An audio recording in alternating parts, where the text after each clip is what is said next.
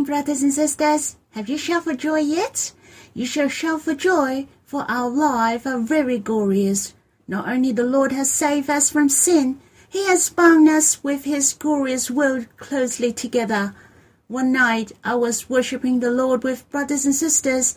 When we sang to be united with the Lord, my heart was so happy, for I thought my life in the past was meaningless and without direction. But now it has changed. My life is closely united with the Lord. I can go to preach for Him everywhere. I can use my days on earth to respond to His love. I can build for His love dream since the old, and that is the church, the glorious bride of the Lord. I find I am so glorious, for we can understand the Lord's heart to partner up with the Lord to accomplish the household of his will in all lands. Brothers and sisters, we shall be excited and to walk on the third stage joyously, for the Lord has committed us and he is coming soon. The church will be accomplished gloriously. He is the bridegroom of the church and he is responsible to the end. I give thanks to the Lord. He has put us in the last age, the finishing age, and we are holding the baton to finish the course. May the Christians in all lands shall rise up to finish the Lord's glorious plan together. I will sing a hymn for worshipping together. It's in God's Family Hymnal, the 12th, Song 68. Our third stage, take up the task, finish His will.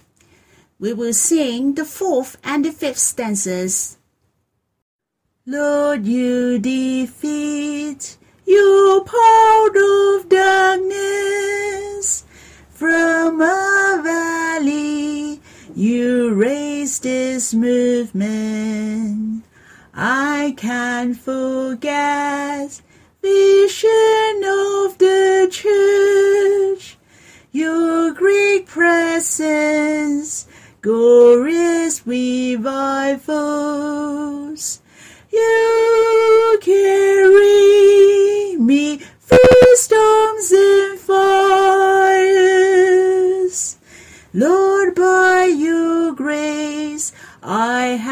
have conquered all. Lord, you send your loved ones to all lands to build a church after your own hearts. This precious stage nothing can replace. You got away to the second stage. You cover our wings with silver. Lord, you disclose your heart of beloved, and you declare the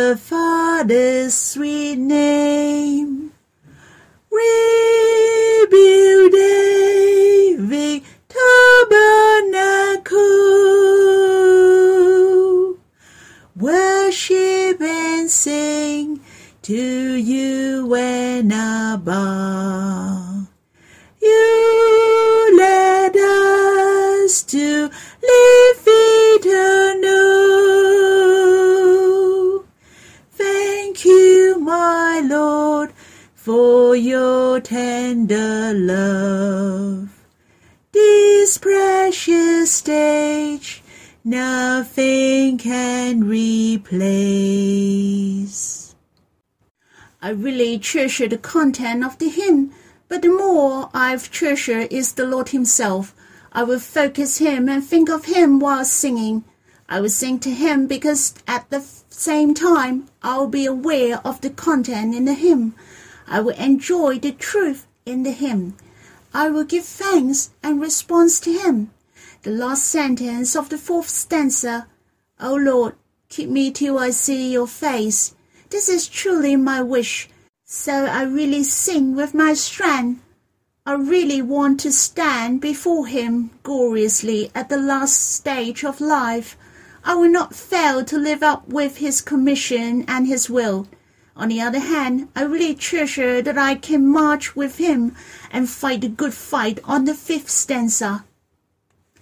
I can so close to him and understand well his heart. Not only the beloved and the bride are very much in love, but also we are close combat in arms, the lovers in the battlefield. I can really walk the most glorious page in history with the Lord. It is the eternal sweet memories of the Lord and me. Let us sing this hymn again. Lord, you defeat your power of darkness from a valley. You raise this movement.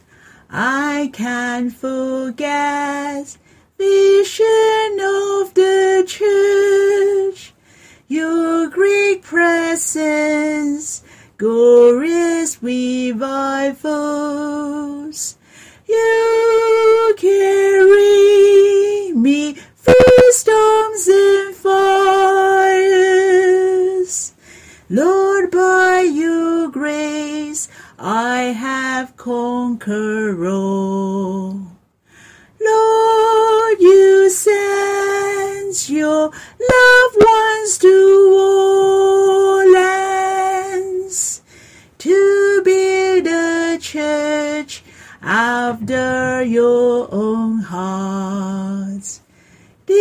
precious stage nothing can replace.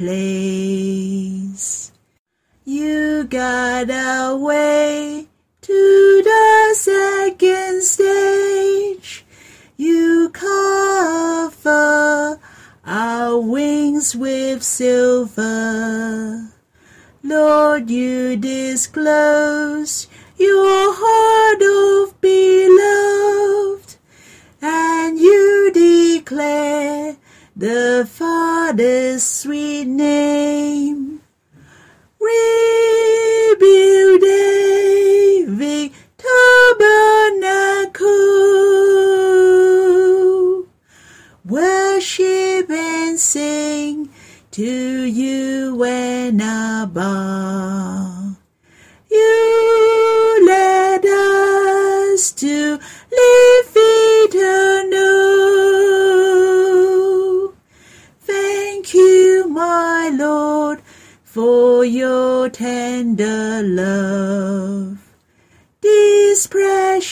stage nothing can replace.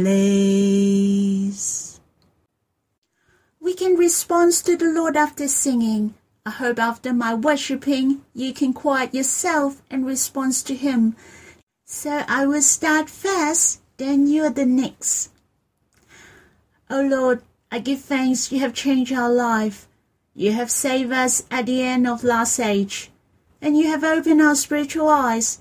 Not only you want us to be saved, to be free from sin and go to heaven, you count us in, accompanying the church after your heart. Lord, may you bless us to walk on this glorious journey, so that we can dwell with you and Abba every day, to live out your will. O Lord, how we long to accomplish your dream, which the past generation couldn't. Lord, may you bless us. The verses I'd like to read with you is about the parable of leaven. It was recorded in the Gospel according to Matthew and Luke that the Lord shared about this parable. Let us read first in the Gospel according to Matthew chapter 13 verse 33. He told them another parable.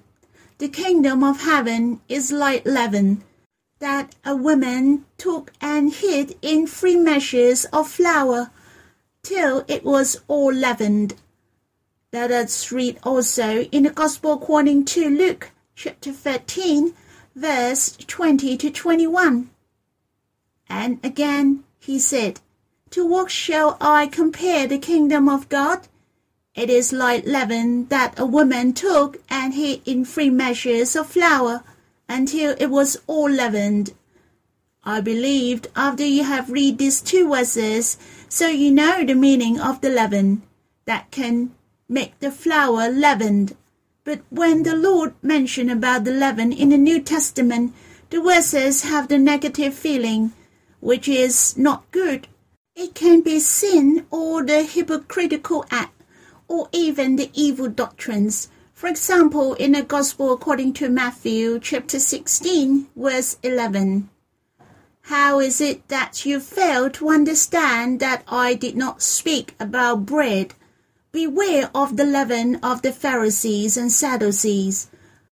What the Lord was talking about was the leaven of the Pharisees and Sadducees.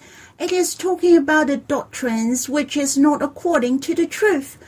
Even he was talking about their wrongdoings. For example, the leaven of the Pharisees were their hypocrisy in the Gospel according to Luke chapter 12, verse 1. In the meantime, when so many thousands of the people had gathered together that they were trembling one another, he began to say to his disciples first, Beware of the leaven of the Pharisees, which is hypocrisy. Hence, when we read those two verses about the parable of leaven, I would read with this concept. That is, the Lord Jesus reminded the disciples to be aware of the evil doctrines. When the false teaching penetrates in a church and many Christians are corrupted, the influence is great.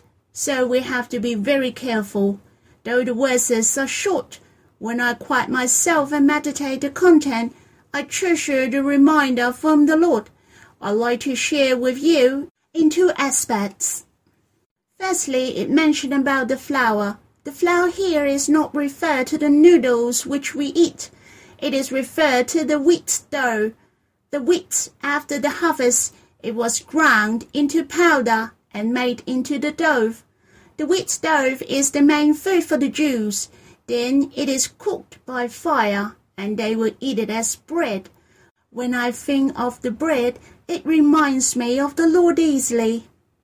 The Lord is a grain of wheat, falls into the earth and dies. It remains alone, but if it dies, it bears much fruit. And that's we. I can say the church is the fruit of the Lord who had offered himself. The death of the Lord generates the church. A grain of wheat fell into the earth and became the bread at last. The church, which is you and me, and our food are the Lord Himself. If we have to know the Lord accurately, we really need to know the truth and not influenced by the sophistry. As a result, these false teachings are not corrupting the church. We need to be aware and to guard against it. We need to be able to differentiate whether it is right or wrong. There is one thing which is very important. We have to be close to the Lord. If we know the Lord, we are able to distinguish. Therefore, seems that the Lord has reminded me here never to pursue the Lord alone. We shall pursue with brothers and sisters, to pursue with those who has a pure heart. Then we shall walk in the right path gloriously. There are many people who claim themselves as Christians. Even some are saved, but they are not clear about the truths. They have some wrong concepts which uh, will affect the church and affect us. As a result, Paul reminded us to pursue with those who call on the Lord from a pure heart. On the other hand, the Lord reminds us to cleanse himself from what is dishonorable in the first letter to Corinthians, chapter 5, verse 6 to 7, Paul said, Your boasting is not good. Do you not know that a little leaven leavens the whole lump?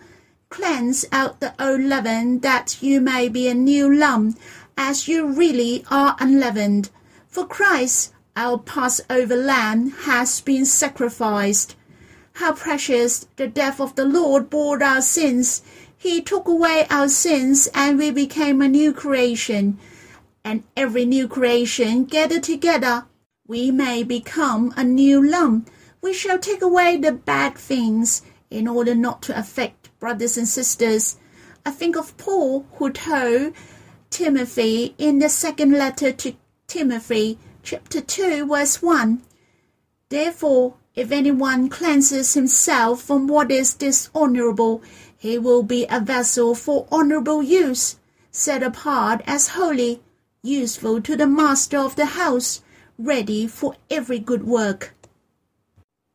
Every brothers and sisters shall cleanses himself to depart from sin, to stay away from what is dishonorable, the bad habits, or even our characters, those characters which hinder us to draw near the Lord, or hinder us to love brothers and sisters in one heart.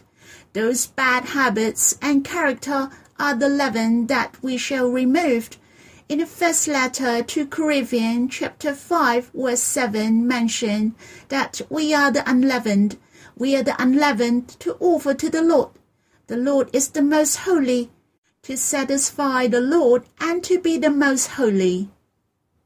It is now the wickedness generation and full of sin. Not only we have to keep ourselves from committing sin, and we shall always be in the love of God. And the most important is to draw near the Lord every day, to enjoy the Lord. And the other things which is also very important is to live among the brothers and sisters, to get along with those who call on the Lord from a pure heart then we are standing in an in an invincible position. We shall exercise our faith to draw near the Lord, as well as to live among the church, to experience the Christ and the church. May the Lord bless us. Let us have some worship together after reading the Bible. I'll voice out first, and you're the next. Though I cannot hear your voice, I'm happy to agree with your prayers. I will say amen with the content of your prayers. O oh Lord, how precious you are the Passover lamb. You have offered yourself to accomplish the sin offering once and for all. Lord, thank you that you have changed us into a man without sin. Help us to live a holy life, to live blamelessly Lord, may you attract us to live in your likeness. O Lord, help us to pursue you with those with a pure heart, so that we become the unleavened, to be the new lump. We can satisfy your heart most. Lord, may you put the word in our hearts. May you bless us.